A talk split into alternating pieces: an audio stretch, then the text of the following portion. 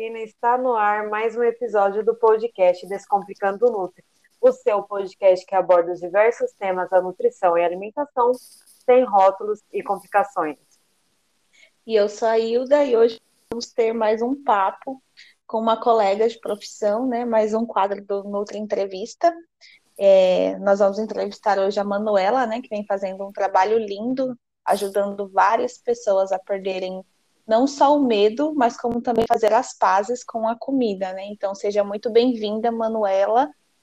E eu vou pedir para você apresentar, contar um pouquinho do seu trabalho para gente. Tá ótimo, obrigada, meninas, por me convidarem. E é como a Ilda falou, né? Eu trabalho com comportamento alimentar, ajudando principalmente mulheres a melhorarem a relação com a comida e com o corpo como que é o trabalho com comportamento alimentar? É, na faculdade a gente aprende o tradicional, né? Não sei se tem muitas nutricionistas aqui assistindo, ouvindo, né? Mas a gente aprende o tradicional, né? A calcular uma dieta, a chegar uma pessoa do peso X ao peso Y, dieta para emagrecer, para ganho de peso, ganho de massa muscular ou para alguma doença. E aí vem o comportamento alimentar, por quê? Muita gente veio fazendo essas dietas por muitos e foi se notando, né, que nunca se teve tanta dieta, nunca se falou tanto em dieta e nunca se teve tantas pessoas acima do peso como agora. E também muitos transtornos alimentares, porque o que acontece é esse excesso de essa obsessão, né, com o corpo, com o culto magreza.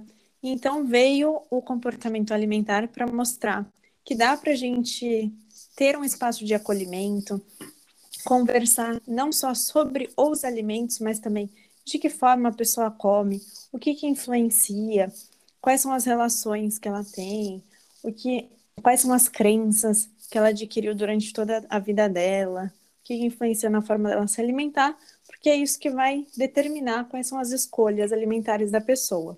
Porque por mais que a gente realmente faça um cardápio todo bonito, perfeito, né? E a gente tem nossas emoções, a gente tem as situações do dia a dia que fazem com que a gente tenha escolhas diferentes. E aí vem a, a, a nutrição comportamental tratar dessa parte. Legal, você pontuou uma questão muito importante, Manuela, que é e durante muito tempo, né, quando eu não tinha total vivência na área, é, eu me questionava que essa questão mesmo você calcula a dieta linda, a dieta perfeita, uhum. a dieta ideal, batendo macros, micro. Você fala, não, agora vai. Essa é a dieta para o meu paciente.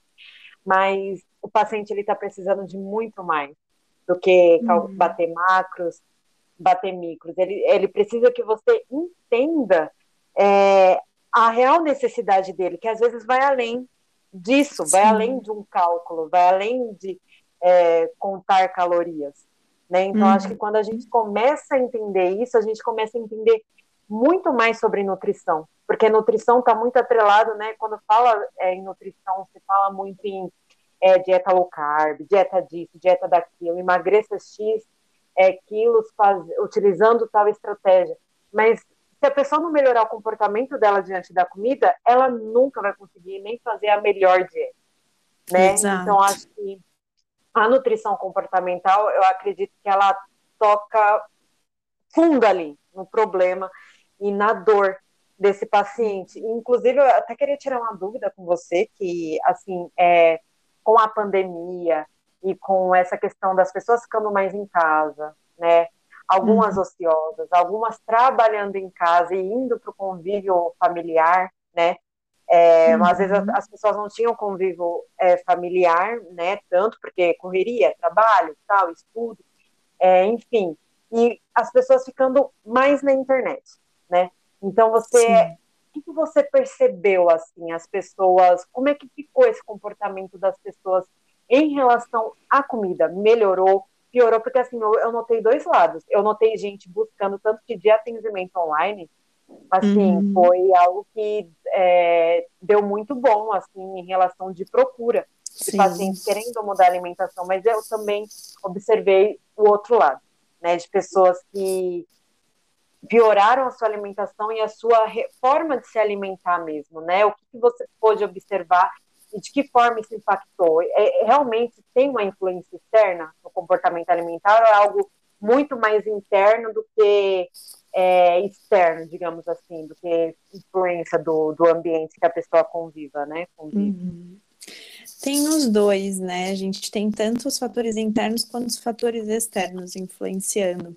E falando da pandemia mesmo, logo que começou, teve muita gente que, pacientes que eu já acompanhava, inclusive, que falaram: olha, agora vai ser muito mais fácil de eu conseguir me alimentar bem, porque eu vou estar em casa, eu vou conseguir parar a hora que eu quiser parar, vou, vou me organizar, vou poder fazer as refeições, ou vou comprar as marmitas, vou deixar tudo organizado.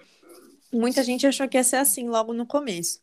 E aí, depois, foi passando o tempo e eu vi que foi mais difícil ainda para a maioria porque veio muito essa ansiedade, né, de ficar em casa, não saber quanto tempo ficar em casa. Muita gente foi perdendo o emprego também. Foi tendo esse isolamento social que a gente inicialmente achou que ia ser por bem pouco tempo, mas foi ficando cada vez maior.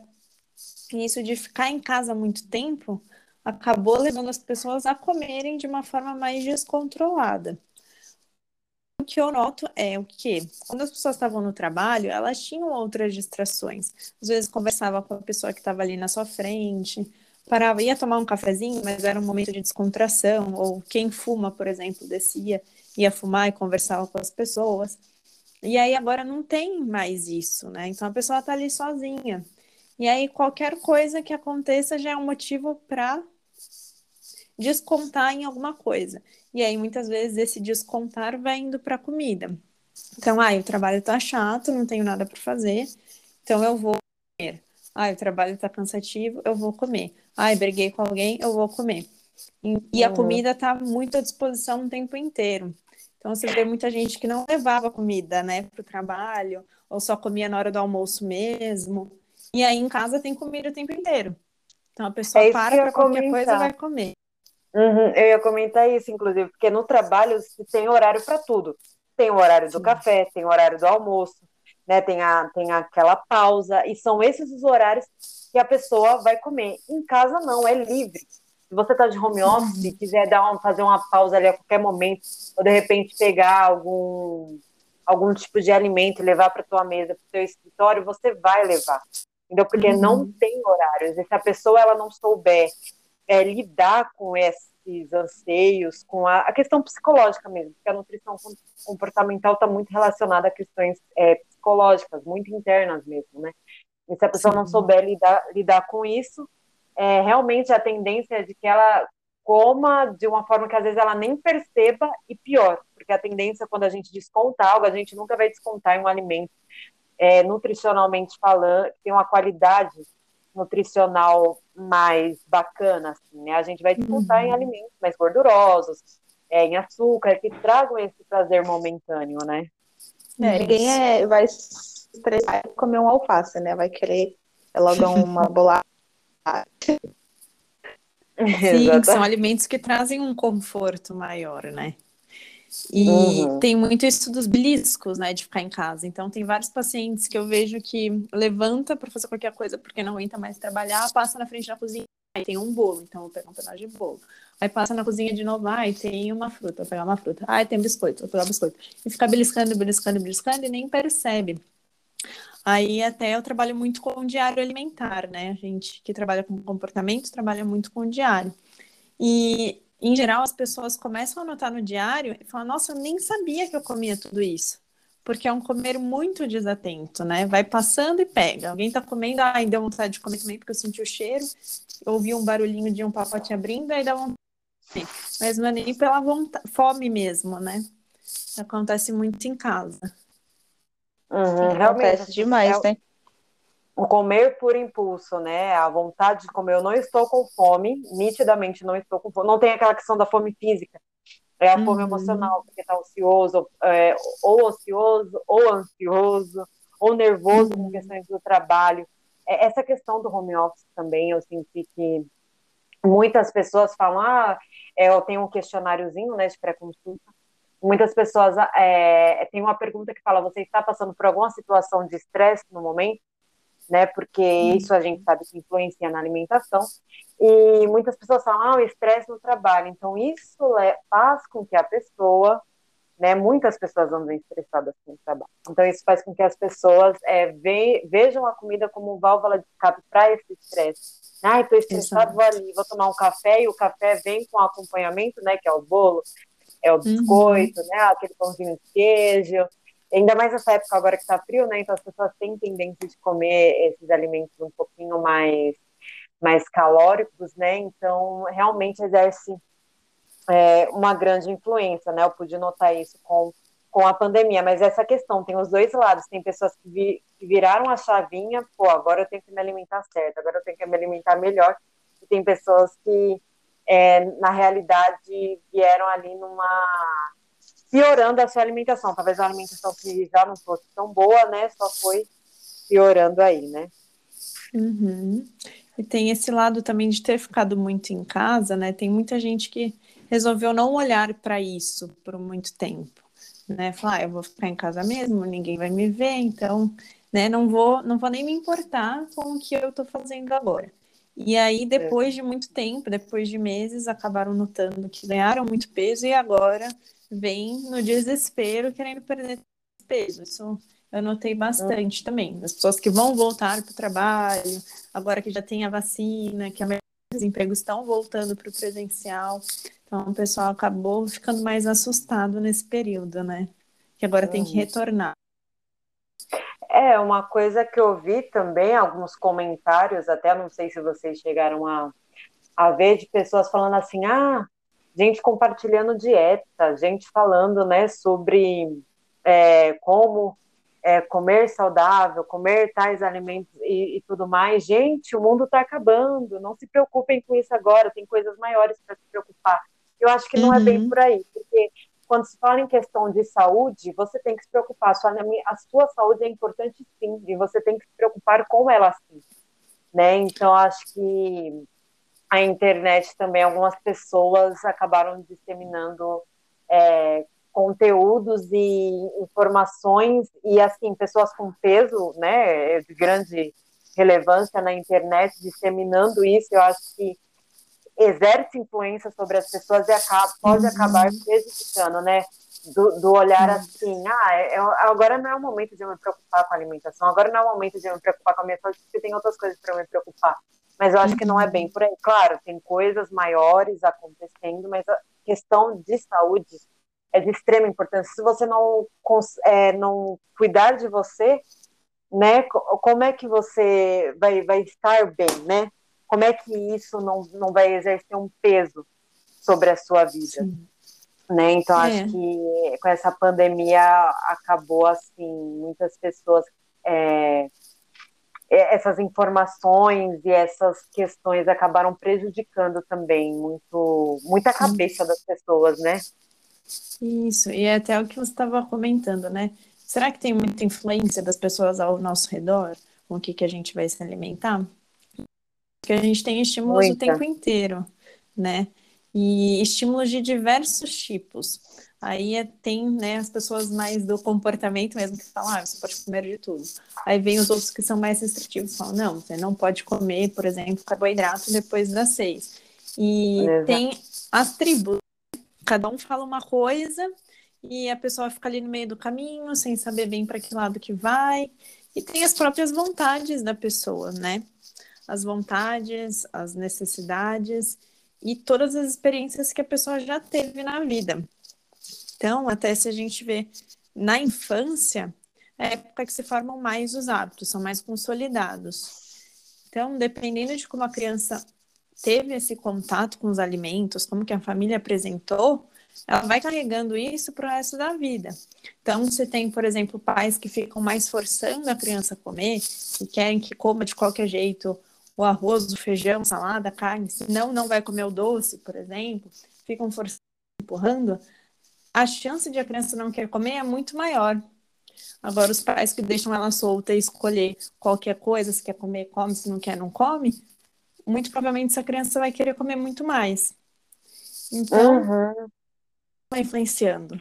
né? Desde a nossa infância. Como que come o irmão também, na adolescência, como que é a tribo que o adolescente se identifica, ele quer comer da mesma forma que os amigos, se a mãe manda ele levar fruta para a escola, mas os amigos comem hambúrguer e batata frita, ele vai comer hambúrguer e batata frita, porque ele quer entrar, quer pertencer a essa tribo.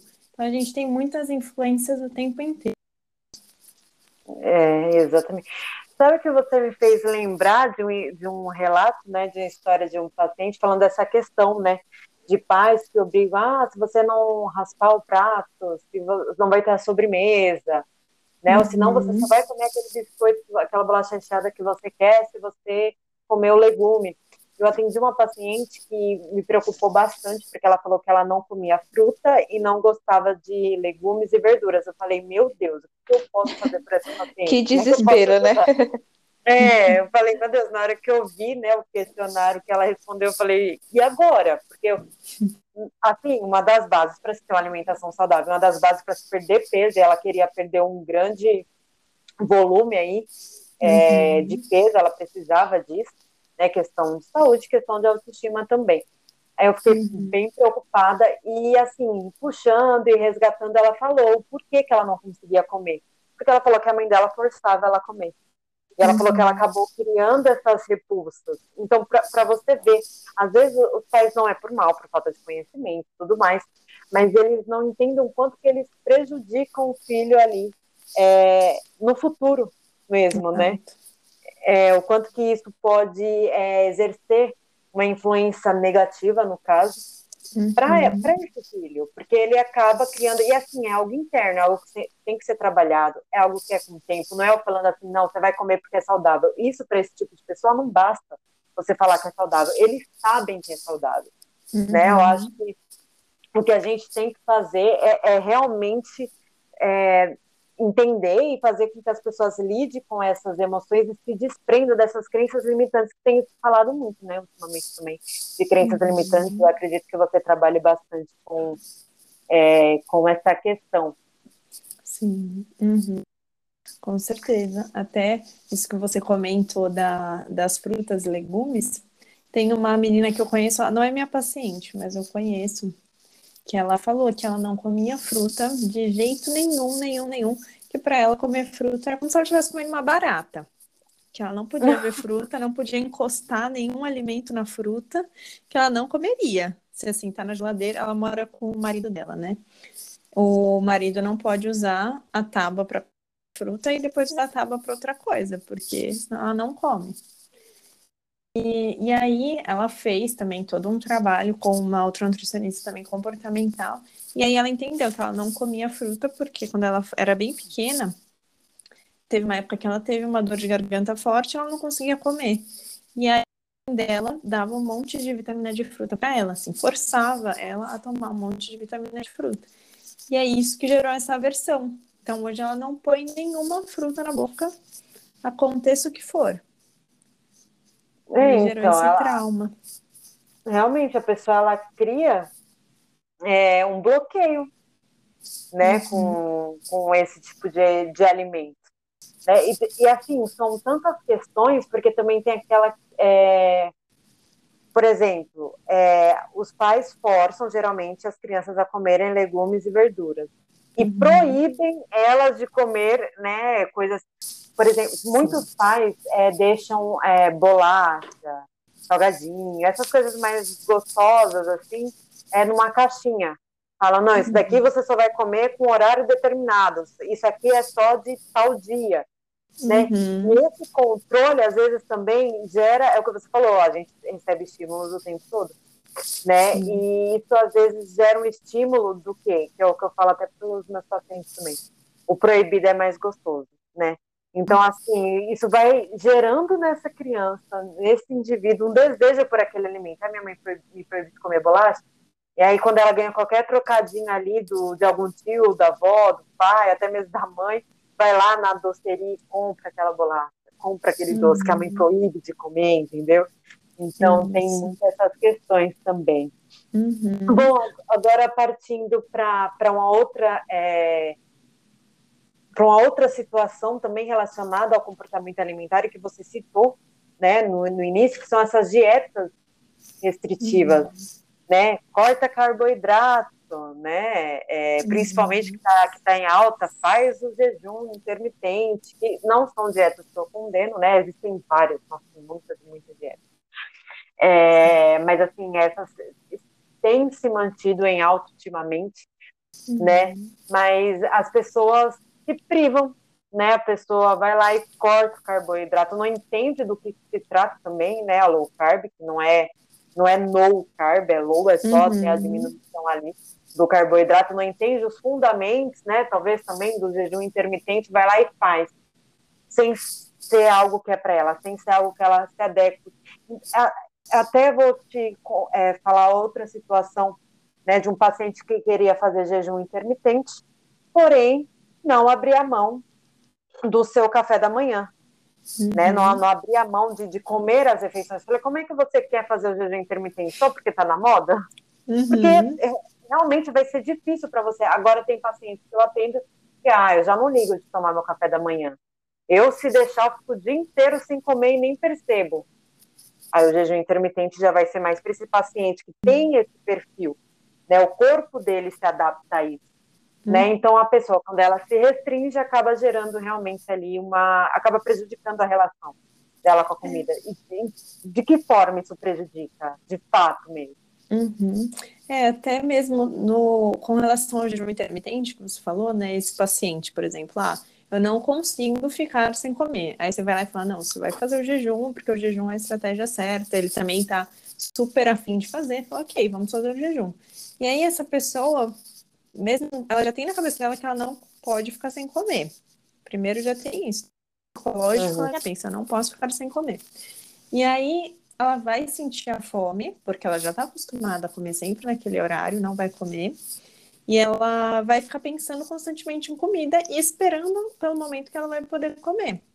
E aí isso faz com que ela fique evitando né, aquela vontade que ela teve, por exemplo, ah, eu queria comer um pão no café da manhã, mas eu não comi o café, então vou adiando, adiando, adiando, até a hora que eu posso comer, e na hora que eu vejo aquele alimento ali, eu vou ter um descontrole porque eu não pude comer antes. E agora que eu posso, eu me acabo de comer porque é a hora que eu posso. E aí isso afeta a forma, né? A pessoa ficou um longo período ali se restringindo para a hora que ela poder comer, parece que abriu a porteira, né? E come tudo que vê pela frente. Exato. E aí, o que acontece é isso do nutricionismo, que a gente tem falado muito, né? Esse termo, porque a nutrição, só pensando, não só, né? Mas pensando em alimentos, em nutrientes, e coisas para compor uma alimentação saudável, mas só no nutriente. Então, chega um paciente, você vai fazer o recordatório alimentar, né? Que é perguntar tudo que ele comeu nas últimas 24 horas ou como que é a alimentação dele. Aí, ao invés dele falar, ah, eu comi arroz, feijão e carne, ele fala, ah, eu comi carboidrato e proteína. Então, a pessoa não fala mais o alimento, é o nutriente.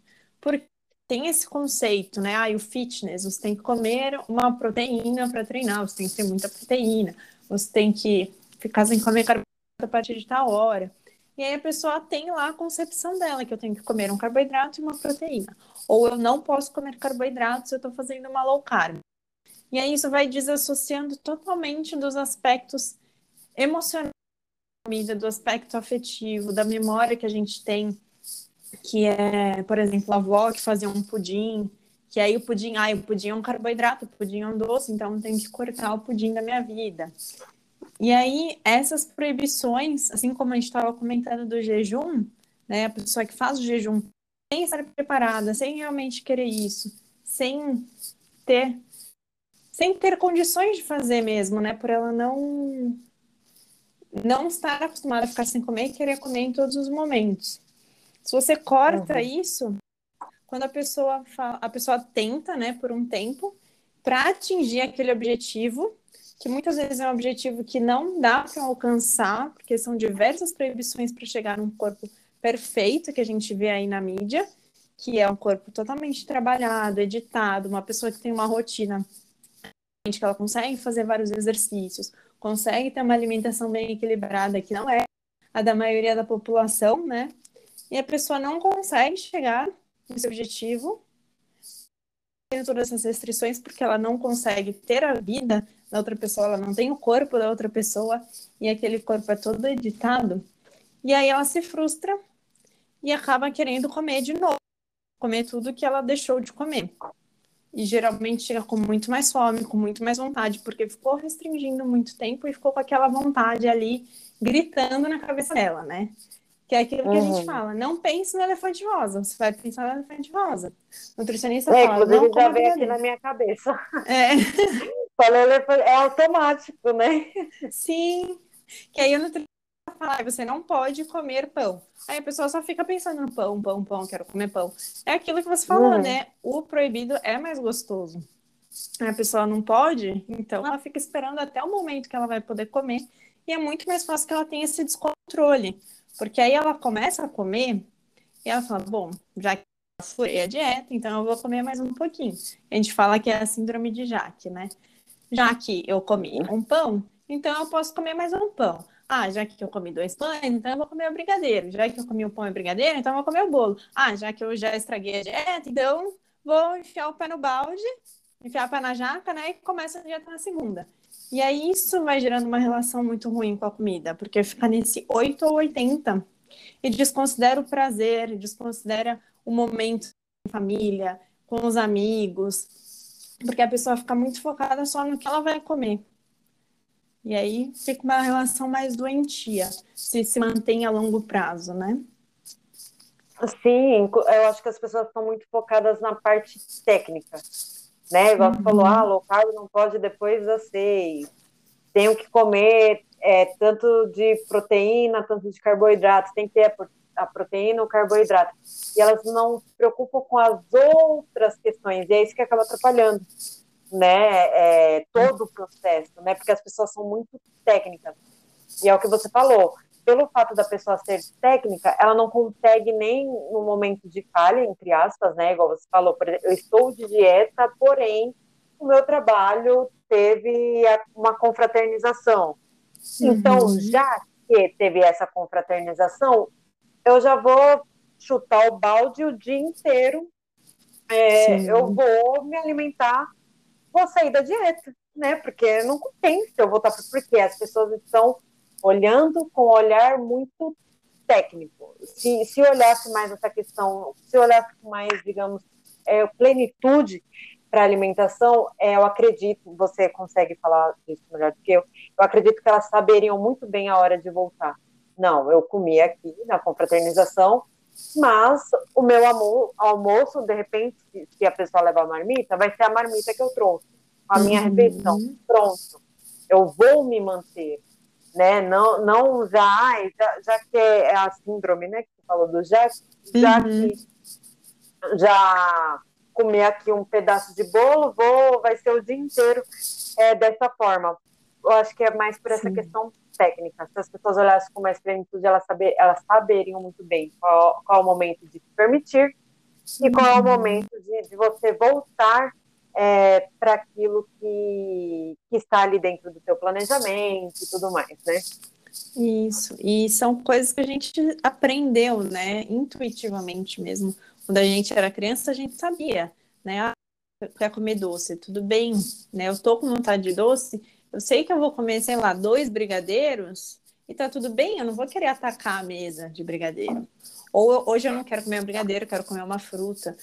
Isso a gente nasce já tendo esse, como se fosse essa intuição aí, o que, que o nosso corpo precisa e quanto a gente precisa. Só que aí vem os pais, né, impondo, não, você tem que comer todo o prato, senão você não vai comer a sobremesa. Ai, você tem que parar de comer. Aí depois vem as dietas ao longo da vida toda, fazendo ignorar todos esses sinais que a gente tem no corpo, de hora de começar a comer, a hora de parar de comer, o que está gostoso, o que, que não está gostoso, prestar atenção, ter a curiosidade de identificar um alimento novo, quais são as características.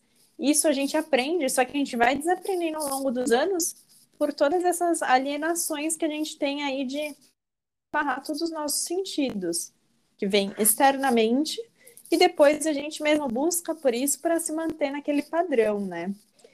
E aí isso saia do eixo. Porque, Exato. como você falou, né, ter essa plenitude. Falar, ah, eu vim na festa e eu quero sim comer o doce. E eu trouxe minha marmita. Então, hoje eu me planejei, eu quero comer minha marmita. Então, eu vou comer o que tem aqui na festa, mas eu vou comer o que eu trouxe. E depois eu posso continuar comendo as coisas da festa se eu quiser. Se eu não quiser, eu posso até levar para casa e comer a outra hora. Então, é Exato. é saber fazer esse jogo com você mesmo, né? Equilibrar. Não precisar ser tudo ou nada, né? Exato. Sabe uma coisa que eu também lembrei e que toca muito nessa questão da escassez, e eu acredito que você vai até lembrar, né? Eu acredito que todos os, pelo menos uma grande maioria aí dos pais já falaram para seus filhos, né? É, tal pessoa, é, tem gente passando fome uhum. e você tem comida no prato não está comendo. Essa questão da escassez, pô, tem gente passando fome. Assim, uma coisa não tem nada a ver com a outra o fato de ter gente passando fome e eu não querer comer ali naquele momento.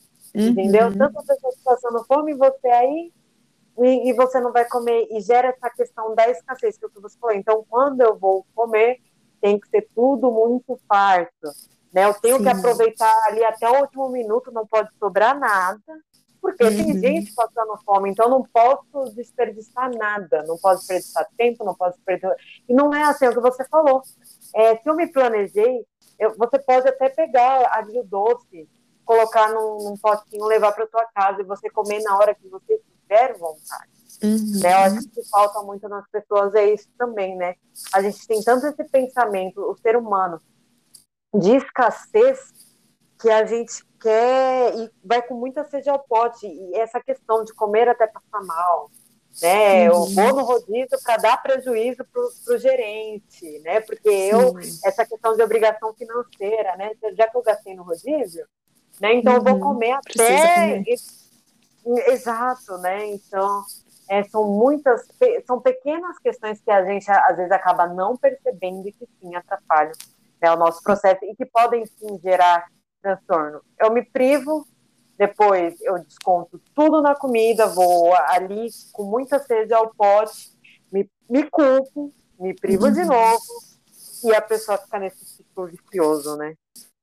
Exato. E até da escassez, eu me lembrei agora, né, você comentando, que eu tenho até pacientes que falam para mim, ah, teve uma ascensão social, né?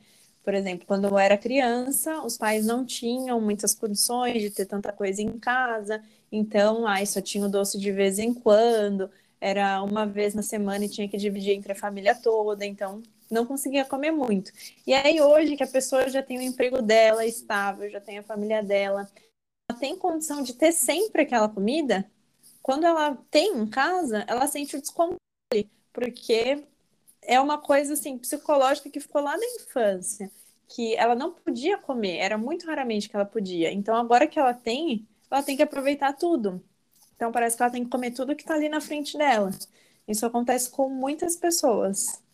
Uhum, sim, gente até que compra, compra, compra e as coisas se estragam é, na uhum. geladeira. Porque o que importa para ela é ter essa fartura, né? A sim. mesa farta e tudo mais por, por questão mesmo, é, é, tem essa questão que você falou, né, de na infância ter sido uma infância, às vezes, onde os pais não tinham tantas condições, né, uhum. então, é realmente para a gente ver como tem muitos detalhezinhos, pequenas coisas, é, e Manuela, antes, gente, de ir para a próxima pergunta, é, a Ilda precisou, precisou sair, não. Na verdade, a internet dela deu um probleminha, caiu e ela não conseguiu retornar, tá? É, a gente vai tocar a entrevista daqui, tá?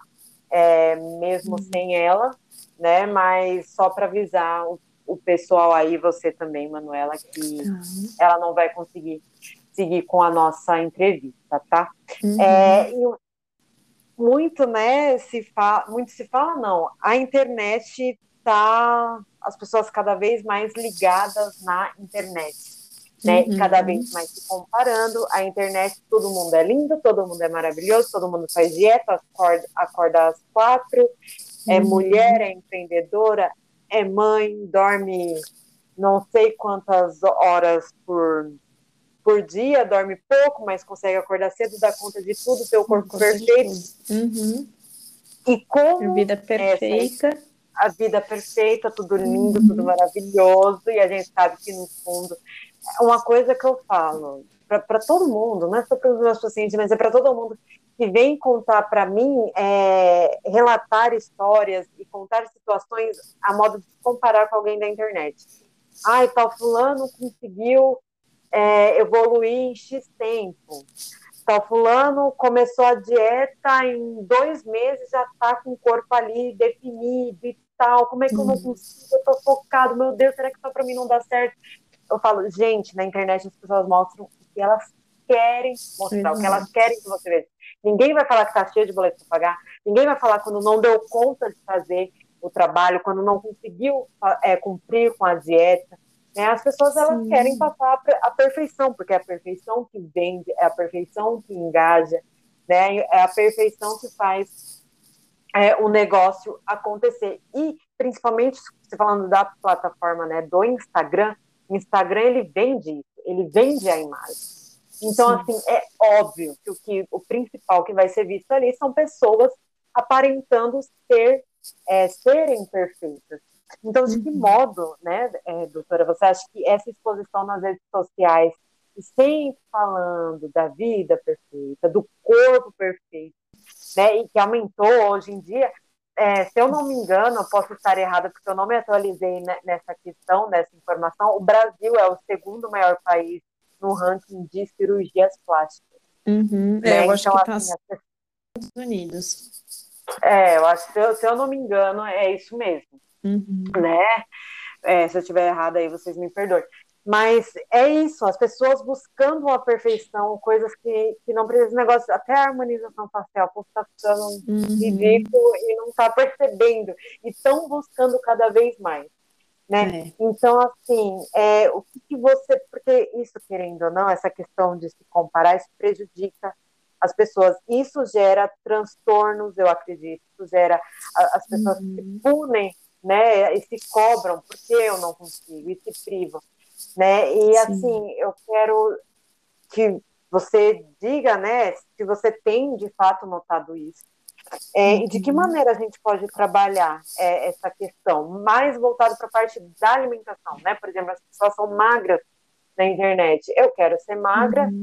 e vou aqui é, fazer um, uma dieta, ou vou seguir a dieta da, da fulana na qual eu me inspiro.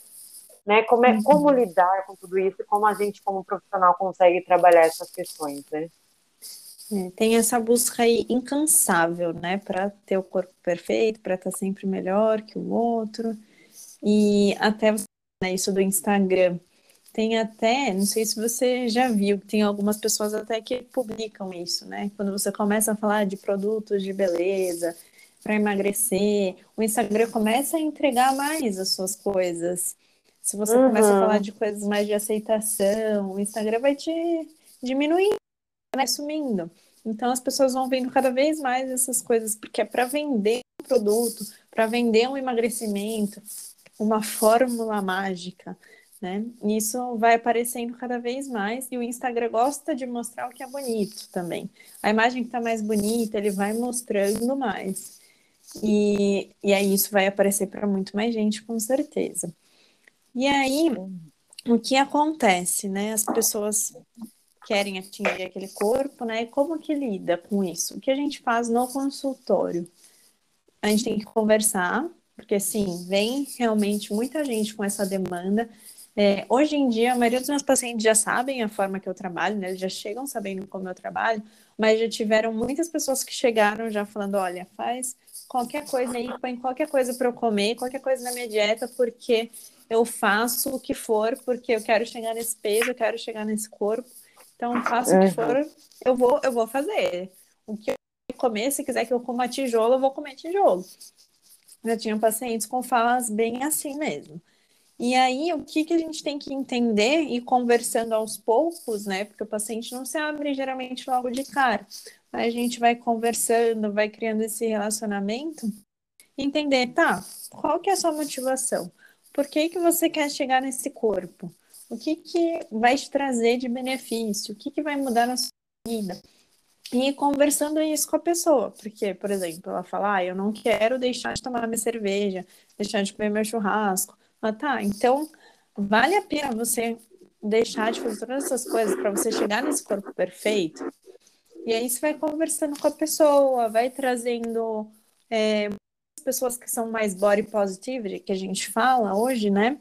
Que trazem umas imagens de corpo real, de pessoas que têm uma vida de comer, fazer exercício de uma, em uma escala normal, né? E mostrar que sim, existem várias pessoas que são como elas. Porque a gente vê no, na mídia pessoas que têm esse padrão perfeito e parece que quem não está nesse padrão está errado. E tem que ser sempre de acordo com aquele padrão. Então a gente vai tentando desconstruir isso, conversando para entender as motivações, né? O que, que a pessoa pode fazer para ela se sentir melhor. Se ela tem, por exemplo, uma dor de estômago. Então, o que, que a gente pode melhorar na sua alimentação para melhorar essa dor de estômago? Não focar só no peso, não focar só no corpo. Mas aí também vai depender de até onde que essa pessoa quer ir, né? O quanto que ela quer mudar, o que que ela quer mudar. E aí a gente vai construindo essa trajetória consulta a consulta, né? Sabe o que é legal? Que uma estratégia bem bacana que você falou é, é isso. A pessoa, tá, ela chegou no seu consultório é, querendo emagrecer, ela chegou com esse, chegou com esse foco, inicialmente. Mas ali você mostra para ela, ah, então, teu intestino não está funcionando tão bem isso te incomoda, né? A pessoa me incomoda. É porque às vezes ela está tão focada na questão do peso que se esquece de outros detalhes. Aí você fala, o que você acha da gente trabalhar isso? Né? Da gente ir trabalhando é, em escalas, e isso pode contribuir também para o seu processo de emagrecimento. O que, que você acha? Ah, legal.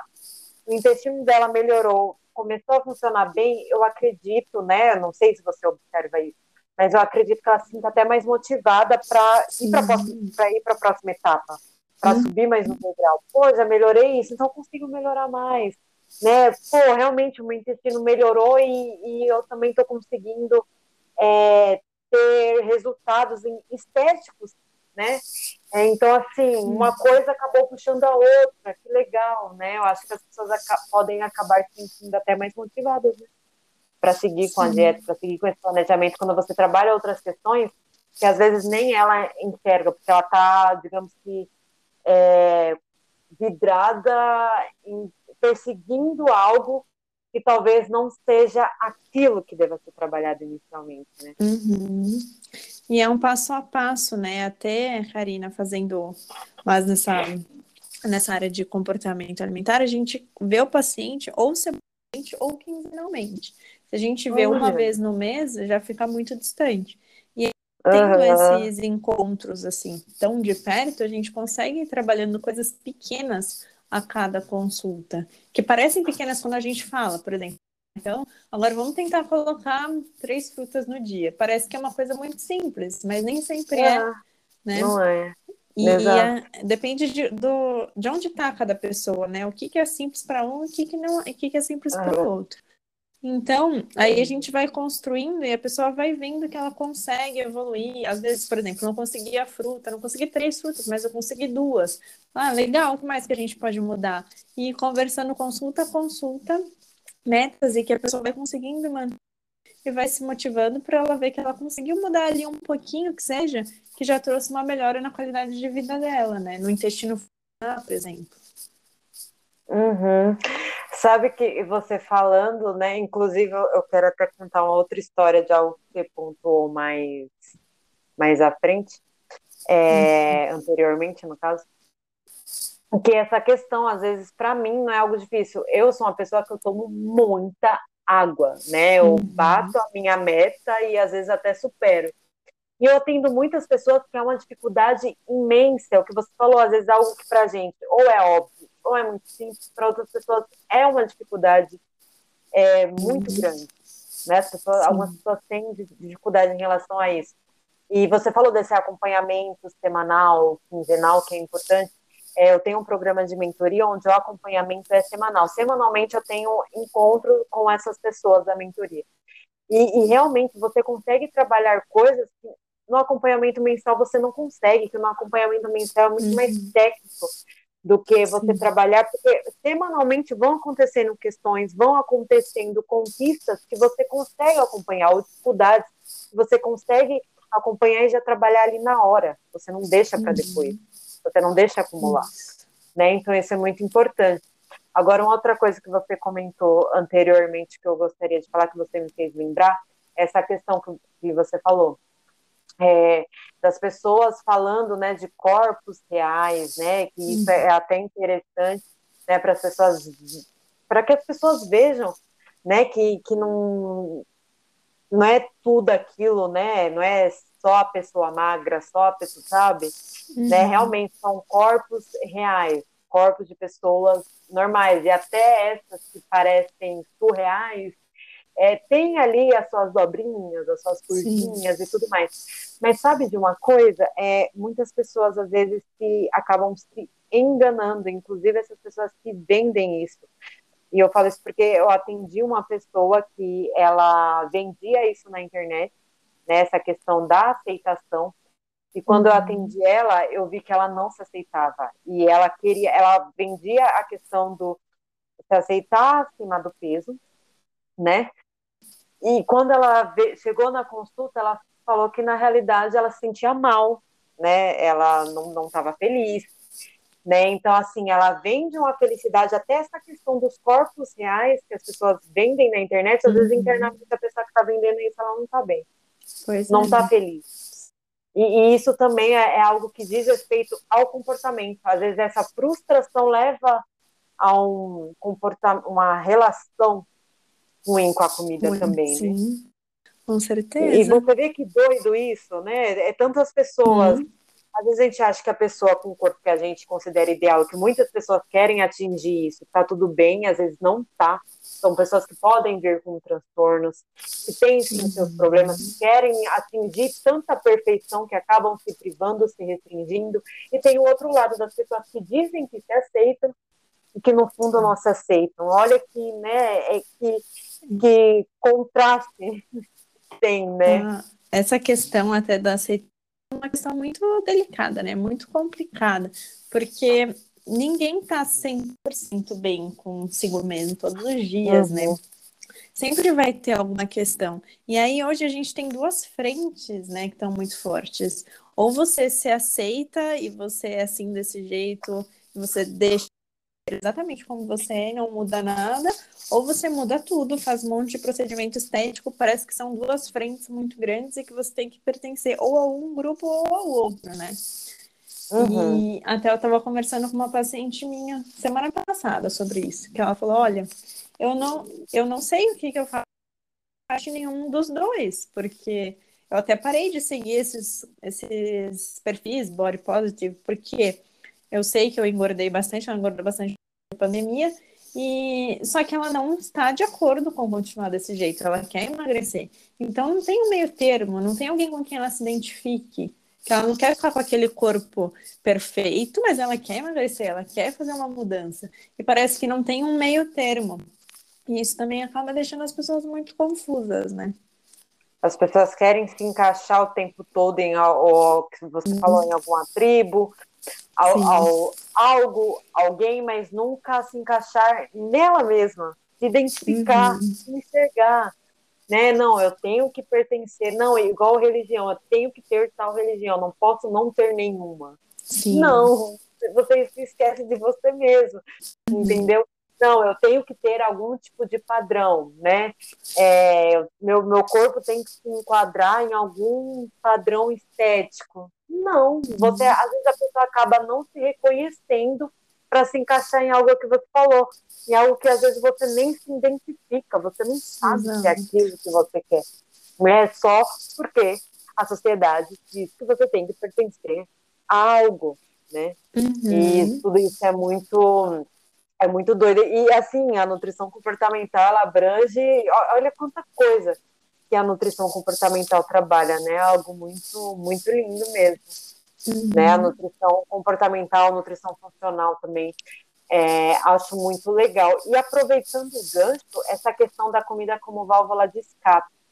Né? Uhum. Quais tipos de emoções é, assim, desencadeiam isso, né? Esse escape é uma pessoa que é, é a frustração, é a emoção. Quais são as principais questões emocionais que levam a isso?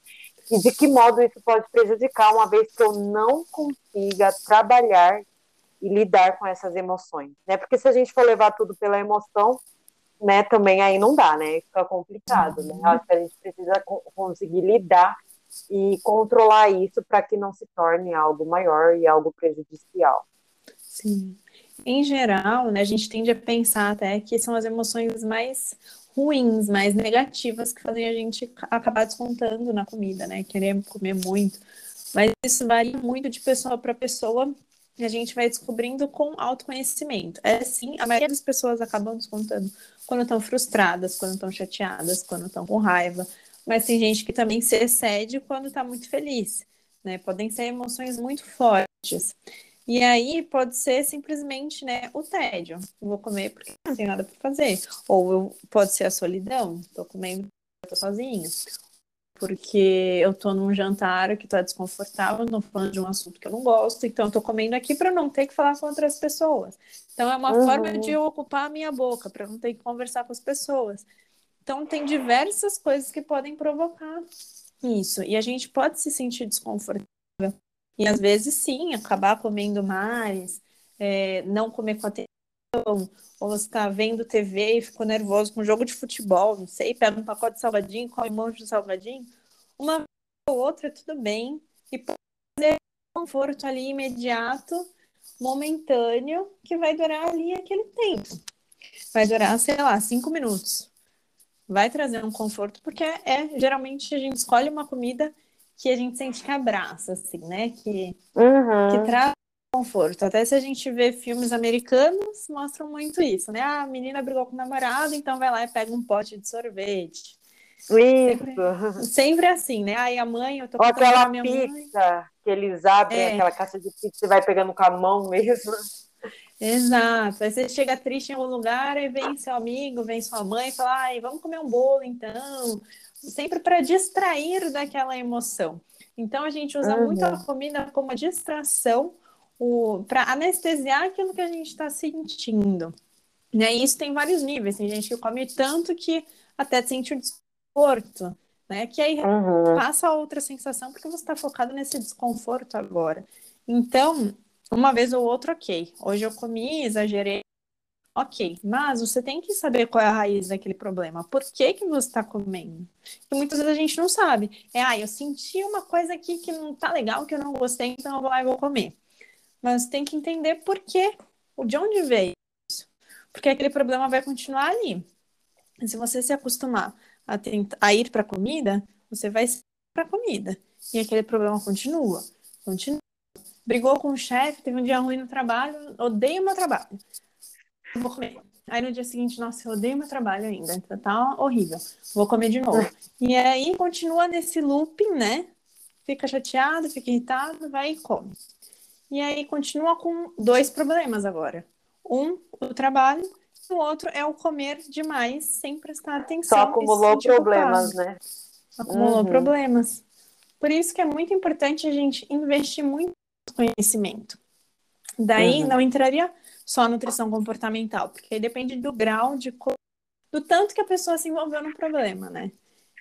Muito provavelmente precisaria chamar dependendo de como tá o nível aí de incômodo, de insatisfação, e a pessoa tem que entender o que está acontecendo ali.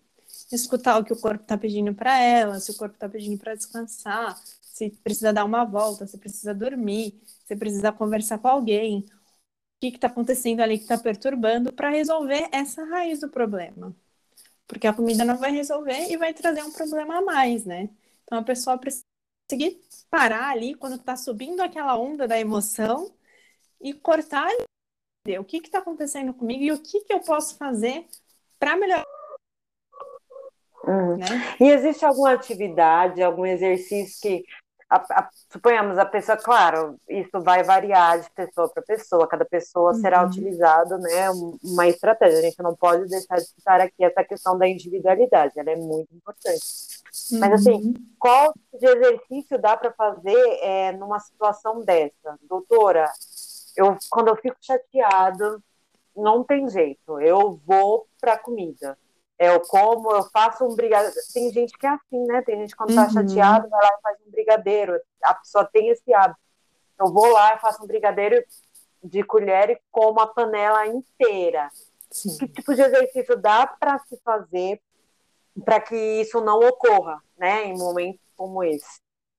É, o depende, né, realmente de cada paciente, mas uma coisa que dá para fazer, por exemplo, ah, você mora com outras pessoas, então chama as outras pessoas para virem comer o brigadeiro com você. Ou você vai comer o brigadeiro, você come TV, assistindo um filme, deixa tudo desligado e vai comer o seu brigadeiro. Tem uma parte que é mais do mindful eating, que a gente faz uma meditação para a pessoa comer com mais atenção, observando todos os aspectos do alimento, o cheiro, a textura, a cor. E aí a gente pode pedir para a pessoa também tentar parar e reparar em todas essas, todas essas características do alimento. Isso para uma pessoa que já entrou em contato com a meditação, a gente pode fazer dessa forma. Ou pode pedir para ela, né? Ok, eu decidi que eu quero comer, estou estressada, vou comer, não tem jeito. Ok, pegou ali o pote todo de toda a panela então você corta pela metade, você sabe que você comeria a panela inteira. Pega a metade, põe num prato, deixa a panela lá na cozinha, vai sentar na, sentar na mesa, e aí come aquele prato, mas come tentando saborear. Vai comendo devagar, deixa a colher descansar entre uma colherada e outra. Acabou aquele prato, para ali e fica respirando. Fica lá uns cinco minutos, tentando respirar com calma e ver se você ainda quer comer ou não. Se já passou uhum. a emoção, se você tem vontade de fazer alguma outra coisa. E aí você vai reconhecendo os seus sinais. Seriam algumas estratégias para fazer. Ou colocar outras coisas à frente também, né? Antes da pessoa decidir comer o chocolate, deixar fruta na frente, deixar umas bolachas integrais, por exemplo, deixa tudo mais de fácil acesso. E aí vai olhar para aquilo. Não vai ser, ai, briguei, já vou lá direto fazer o chocolate. Não, eu briguei, deixa eu ver o que, que tem aqui na minha frente. Já é uma barreira a mais, né? Uhum. É, eu acho que uma das estratégias mais interessantes, inclusive, é essa questão do mindful eating, porque a, a pessoa ela consegue observar até quando ela já está satisfeita, porque às vezes, você falou, quando a gente come com distrações, a gente come que nem vê. Isso já aconteceu, uhum. inclusive, comigo, embora eu seja nutricionista. Antes de ser, de ser nutricionista, somos seres humanos, como Acontece também. Sim, com né? certeza. Comigo também já aconteceu. Né? Até você que faz momento. a parte comportamental né, da coisa. Exato. É que não pode né? acontecer né? sempre, né? Com frequência. vai acontecer. Uhum. Exatamente. É, inclusive, então, é, tem um. É uma delícia, inclusive, que é um brigadeiro de colher do, do leite moça mesmo, né? Só que é o hum. brigadeiro de colher dele. E eu gosto, acho, não como sempre, mas de vez em quando a gente come sim. E, uhum. e foi, é, foi algo até que o, o meu parceiro que, que, observou, né? Ele falou, caramba, né? Você a devorou, e eu juro que eu não percebi. Assim, é, esse, quando eu compro esse brigadeiro de colher do leite moça, é, eu demoro dias para comer ele. Às vezes como um pouquinho num dia, um pouquinho no outro. E, e, e, nesse dia que eu comprei, eu comi tudo, e assim, em questão de, de horas mesmo, assistindo série. Fui comendo, uhum. comendo e nem percebi. E depois, quando passou, quando baixou aquilo, quando eu comecei a prestar atenção, eu falei, sabe quando você começa a sentir aquele açúcar, aquela gordura, e você não começa a sentir bem? Uhum. Eu falei, caramba, eu comi e não percebi. E o pior, eu comi é, e não prestei atenção é, no que eu comi, não aproveitei, não, não senti sabor, sabe quando você não tem até o prazer? Eu não lembro. Não valeu a pena. O prazer, exato, não lembro de ter sentido o prazer de comer. Eu falei, uhum. caramba, meu, realmente, tipo, parei e pensei, eu comi o um negócio inteiro. Depois que eu comecei a sentir aquele, aquela sensação ruim, aquele empapuçado, sabe? Não, não aproveitei. E, e assim, se eu tivesse comido devagar, respeitando, pô, já tô saciada, já deu, já tá doce demais, sabe? Uhum. E isso faz diferença. Né? Então, Sim. realmente, comer com distração é, é algo que eu acho que a gente tem, assim, hoje em dia, você vai numa praia de alimentação, você vê as pessoas comendo com o celular do lado. Sim. E quando você consegue fazer isso, se desconectando de todo o externo, se conectando com a comida, você consegue perceber saciedade. Você consegue perceber sabor e o melhor, você come com prazer. Gente, a comida tá tão cara, a gente tem que comprar e comer com prazer mesmo, porque não dá para comer só por, por, comer, né? Uhum, só para nutrir o corpo. Então, uhum. assim, tem que, tem que saborear. Então, acho que essa estratégia é uma das estratégias mais é, bacanas aí. E, assim, eu aplico e faz total diferença, né? E essa uhum. questão, quando você não aplica, você sente o, como realmente isso não é bom. Como você comer com pressa, com distração, sem observar, sem olhar, é uhum. ruim. Né? É nisso que o pacote de bolacha vai inteiro, né? O pote de brigadeiro vai inteiro, o bolo vai inteiro, né? Uhum. E é uma coisa que tem que ser trabalhada com frequência, né? Não é uma vez. Você orientou uma vez, você fez uma meditação, ah, ok, agora sempre vou estar assim. Não, você tem que continuar trabalhando, porque vão ter situações difíceis. Quem faz com frequência, né? A gente que é nutricionista, a gente que já sabe disso tudo, também acontece às vezes. Então, uhum. você tem que sempre estar em contato, sempre se reconectar ao máximo com as suas sensações internas, né? Eu acho que isso vai se tornando um, hábito mesmo. Porque, assim, a, a no... hoje em dia as pessoas comem cada vez mais rápido. E, assim, você uhum. praticar um, um, dia esse, essa estratégia, no outro de novo, e no outro de novo, quando você vê, você já está comendo com mais calma, você já está comendo com atenção plena, você já está comendo Sim. sem ter a necessidade de olhar o celular, né? Então, isso é muito bacana. Mais gostoso. Fica, não, gente, realmente quem puder fazer aí, faça, né? Não é real mesmo. Vocês vão sentir que há diferença, porque não é, não é papo de, de nutricionista, nem nada, não. Realmente faz diferença, Sim. né? Quem, tanto que quem pratica, né, é, o, o Mindful Eating fala realmente, né, das mudanças que teve e, e mudanças relacionadas também, não só comportamento alimentar, é, mas questão de qualidade alimentar, né? Uhum. Consequentemente, é o que eu falo, é, é, questões estéticas são consequência. Você cria bons hábitos e, consequentemente, o teu corpo vai responder positivamente a tudo isso. Né? Sim. Isso mesmo. E uhum.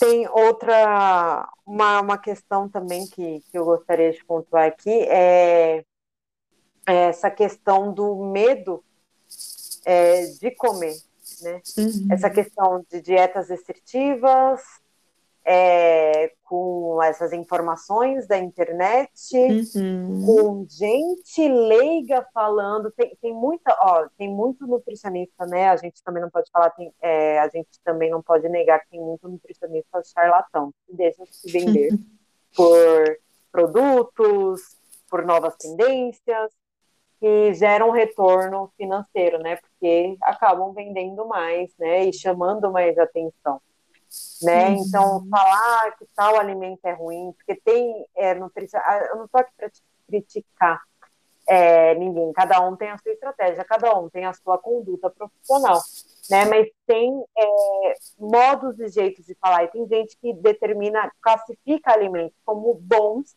e ruins né? E isso, de certa, de certa forma, também prejudica o comportamento alimentar das pessoas, porque as pessoas acabam gerando medo, igual essa questão do carboidrato. Uhum. Né? Não pode comer pão. Ai, o meu problema. Eu já vi muita gente relatar, não só paciente, mas pessoas mesmo conhecidas, é, falar assim: ah, eu tô tentando cortar o pão, mas olha, eu vou falar para mim que é uma dificuldade, hein? Mas pão não é bom, né? Quem foi que disse que pão não é bom? Então uhum. as pessoas uhum. geram repulsa, é, por Sim. alimentos, é, medos, desenvolve medos. E como é que, que dá para a gente trabalhar também essas questões? Sim. É, então, tem isso de ter que ser o alimento light, tem que ser o alimento diet, tem que ser. Tem os alimentos que são endeusados, os que são demonizados, né? E aí uhum. as pessoas ficam com medo, mas não tem um alimento que por si só né, vai ser bom ou ruim. O que importa é o conjunto, né? A alimentação toda que você tem e os excessos ou faltas de alimentos. E aí, isso, como que a gente faz? A gente tem que ir desconstruindo com o paciente. A gente tem que ir mostrando aos poucos, falar, olha, ok, você fez a dieta tal, tal, tal, o que, que aconteceu com você? Tá, fiz a dieta do cã, emagreci e depois engordei tudo de novo. Ah, tá. E aí, funcionou? Deu certo? Ah, deu voltei pra dieta, depois eu engordei tudo de novo. Tá, e se a gente fizesse um caminho que você não precisa emagrecer tudo, engordar tudo de novo, mas você consegue emagrecer mais devagar a longo prazo? A gente tem que ir conversando e barganhando, né, com os pacientes para eles irem entendendo e mostrando. Né, ah, se eu faço uma dieta super hipercalórica, não como quase nada, meu corpo não vai ter nutriente suficiente, eu vou ficar com dor de cabeça. Você vai perguntando para a pessoa a própria experiência dela, porque eles vão trazendo. Ah, eu fiquei super mal-humorada. Ah, eu ganhei mais peso do que eu tinha perdido depois. E aí você vai tentando incluir aos poucos, o que é muito difícil porque a pessoa realmente de incluir o alimento. E aí a gente pode colocar assim, ah, eu não como nada de carboidrato, não posso comer fruta, não tomo suco, não como pão, não como bolo, não como arroz, porque é tudo carboidrato, não pode. Então a gente fala, ah, ok. Qual desses alimentos todos, quais que você sente falta, qual que você mais gosta? Aí ah, o pão. Tá, será que daria pra gente colocar uma fatia de pão no seu café da manhã? E aí o resto a gente mantém. A gente põe uma fatia de pão testando e vendo o que, que dá certo para a pessoa, o que, que ela topa, se ela se sente bem ou não, se ela sente algum descontrole ou não, e vai trabalhando em cima disso. Muito bacana, realmente, introduzir aos poucos para a pessoa ir se libertando e vendo, olha, mesmo você comendo esse pãozinho, você conseguiu seus resultados, né? Sim dá, dá para você incluir algo que você goste, né? Uhum. Durante muito tempo, agora está muito mais, digamos, que a gente conseguiu desmistificar um pouquinho isso. Mas durante muito tempo as pessoas tinham como é, que ter na dieta, a dieta para dar certo tem que ter aquilo que eu não gosto, porque se tiver o que eu não gosto, vai dar, é, se tiver o que eu gosto, vai dar errado. Uhum. Né? Então as uhum. pessoas estranham, né? Eu já tive isso mesmo, né? De, de casos de a pessoa estranhar que tinha chocolate na dieta. E assim, se aquilo tiver calculado dentro da sua dieta, é até melhor, né? Do que você, de repente, não estar calculado dentro da sua dieta e você comer e achar que você está saindo da dieta, né? Exato. Então, e, é, essa questão também, Karina, que você falou, desculpa te cortar, é, que você falou que isso do proibido é gostoso, né? Por exemplo, tem pacientes que eu já fiz assim, falavam, ah, eu gosto muito de chocolate, mas eu sei que eu não posso comer, eu só como no final de semana, mas aí no final de semana eu como um monte e tal, me acabo. Mas tá bom, você pode comer chocolate todos os dias. Aí a pessoa já fica assim, né? Mas todos os dias? Não, vou engordar. Não, todos os dias você pode comer chocolate. Aí a pessoa volta na consulta depois e fala: ah, sabe que eu nem tive vontade de comer chocolate? Sim, nossa, verdade. E essa questão de ser proibido ou não, né? Ai, já que eu não posso, eu tenho muito mais vontade de comer. Agora que eu posso todos os dias, tá no meu plano, tá tudo bem? Não tenho então, mais vontade. Não precisa, né? Eu posso comer amanhã se eu quiser, posso comer hoje. Ah. Não importa, qualquer dia, né? E evita também da pessoa escolher igual é, você falou, a pessoa, ah, é, eu me privo a semana inteira de comer o chocolate que eu gosto para comer tudo que é de chocolate possível no final de semana. Você uhum. introduzindo ali todo dia um pouquinho vai evitar com que um, um dia você se descontrole ali e coma até mais do que do que deveria desse chocolate que você gosta, né? Exato. Então é muito melhor, né? Eu acho que hoje a gente conseguiu abrir muito mais o olhar das pessoas quanto a isso, porque antes, se você colocasse chocolate, as pessoas estranhavam, né? Hoje, uhum. com essa uhum. questão até da nutrição comportamental, que eu acredito que abriu portas aí para esse caminho, é, para a gente poder desmistificar algumas coisas sobre nutrição mesmo. É, as pessoas estão com a mente mais aberta e, e isso contribui muito para essa plenitude da alimentação. É, eu acho que, assim, para a pessoa iniciar uma dieta, ela tem que avaliar, é o que eu falei no início, né? Não adianta você calcular a dieta ideal, com macros e micros, tudo ali batidinho, coisa mais linda, as calorias, nossa, perfeito, perfeição de dieta, e a pessoa não conseguir seguir. Por quê? Porque o comportamento dela diante, da, ela ainda tem crenças, ela ainda tem limitações, ela ainda tem certo, certas questões emocionais, né, que nutrição comportamental é sobre isso, que uhum. leva ela é, a certas atitudes perante a comida. É, então, como que a pessoa pode, como que esse processo de nutrição comportamental pode contribuir para o sucesso na dieta, né? Para que a pessoa tenha sucesso, para que ela consiga manter esse planejamento alimentar a longo, a longo prazo, que não seja uhum. só ali uma semana ou um mês porque ela está focada, que seja um hábito mesmo, que torne. É. Então, era aquilo que a gente comentou mais cedo, né, Karina? Que a gente vai trabalhando metas e metas que são atingíveis, né? A curto prazo, tá? Nessas duas próximas semanas, que, que dá para a gente fazer? Então, sempre eu converso com o paciente, não é uma coisa que eu imponho. Falo, olha, então agora você vai comer isso, isso e isso. Não, eu converso e falo, olha, você viu que sua alimentação tá assim, o que, que você acha da sua alimentação? O que, que você acha que deveria ser melhorado? Aí a pessoa fala, ah, eu acho que tem que melhorar isso, tem que melhorar aquilo, melhorar tal, tal, tal. Fala um monte de coisa. Eu falo, tá bom. E nessas próximas duas semanas, o que, que a gente pode trabalhar? Ela, ah, beber mais água. Tá bom. Como que a gente vai fazer para beber mais água? Será que dá para deixar uma garrafinha no seu computador? Será que dá para deixar um computador no seu celular? Ou toda hora que você vai no banheiro, você vai encher a garrafinha depois? Então a gente vai trabalhando metas pequenas e que já vão fazendo um resultado. E aí ela vai se motivando e aí a gente tenta manter essas metas, né, todas as semanas. Aí vai trocando. A cada consulta a gente vai colocando metas novas e mantendo essas antigas. É mais dessa é legal. forma. É legal que a própria pessoa ela vai participando, identificando, uhum. né, onde, onde possam estar é, as questões que estão prejudicando ela nesse processo aí Sim, é, porque... de mudança de hábito. Sim, até gente fala muito, né? As pessoas elas sabem mais ou menos o que é uma alimentação saudável, o que, que elas têm que comer, só que não conseguem seguir. Por quê? Porque não é só você saber. Porque você tem toda essa carga emocional, você tem suas crenças, você tem as pessoas que convivem com você. Nem tudo é possível de você fazer. Você pode saber tudo na teoria, mas na prática não é bem assim. Então aí a gente uhum. vai conversando o que, que é possível na rotina dessa pessoa. Por onde que a gente pode começar? E aí é uma mudança a longo prazo, né? Para se manter também. Uhum. É o que você falou, adequado à rotina dessa pessoa, à realidade é, dessa pessoa. Acho que essa questão, a pessoa ela colocar ali literalmente a, a mão na massa, não ser só o nutricionista é, uhum. dando é, Faz mais dicas, parte do processo ela faz parte de todo o processo, e nada melhor do que participar. E isso ajuda uhum. a pessoa no autoconhecimento mesmo, né? A se autoconhecer, a ver, é, é, o que você falou dessa questão do diário alimentar, né?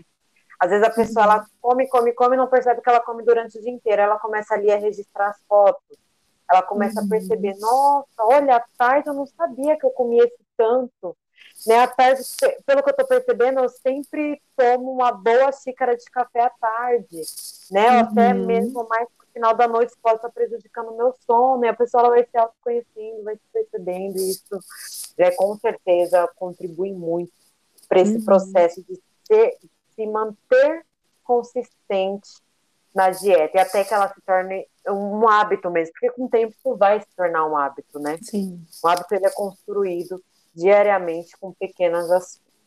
Uhum, isso mesmo. Bom, Sim. doutora, quero te agradecer pela sua entrevista aqui, por essa participação no nosso podcast. Realmente você trouxe um conteúdo muito é, enriquecedor para a gente. Acho que deu para o pessoal aí entender o que é de fato a nutrição comportamental, que ela vai muito além e o quão ela é importante para realmente construir esse processo de mudança de hábitos, para ter resultado. Qualquer objetivo aí que, que você tenha que atingir dentro da alimentação, a nutrição comportamental pode te ajudar. Quer deixar algum recado, é, curso, consultas, contatos para o pessoal poder aí conversar com você e pedir a sua ajuda? Ah, Karina, eu queria agradecer vocês também. Foi muito bom para mim estar aqui com vocês. Primeira vez que eu faço um podcast, né? foi, foi uma troca muito legal, muito bom a gente poder falar sobre isso. Acho que é muito importante até para as pessoas conhecerem também que tem esse caminho, né? E eu faço os atendimentos, né? Faço os atendimentos online, online agora. E o meu Instagram, para quem quiser entrar em contato, é manuelamassara.nutri. Aí a gente pode conhecer meu trabalho por lá e a gente vai conversando. Muito obrigada é. pela oportunidade de estar aqui com vocês, gostei bastante. Ah, eu também adorei o nosso bate-papo. Eu poderia falar muito mais, porque tem, é muito amplo esse assunto, é. muito amplo uhum. mesmo. Aqui a gente só falou a pontinha é, do, digamos, a gente fala pontinha do, do iceberg, né? Porque tem muito mais a fundo, tem muito mais para explorar sobre esse conteúdo, né? Então, quem sabe aí numa próxima oportunidade a gente possa se aprofundar, né?